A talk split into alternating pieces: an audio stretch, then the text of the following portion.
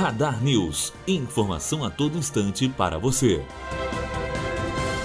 Equipes continuam o processo de escoreamento do viaduto que cedeu no dia passado na Marginal Pinheiros, na zona oeste de São Paulo, e começaram a analisar o solo na área nesta sexta-feira. Cinco carros foram atingidos e o motorista ficou levemente ferido. Na madrugada desta sexta-feira, três pessoas trabalhavam no escoreamento do viaduto. Pela manhã, o número aumentou para nove trabalhadores. O trânsito no local continua interditado. Matheus Azevedo, aluno do primeiro ano de jornalismo, direto para a rádio Unifoa, formando para a vida.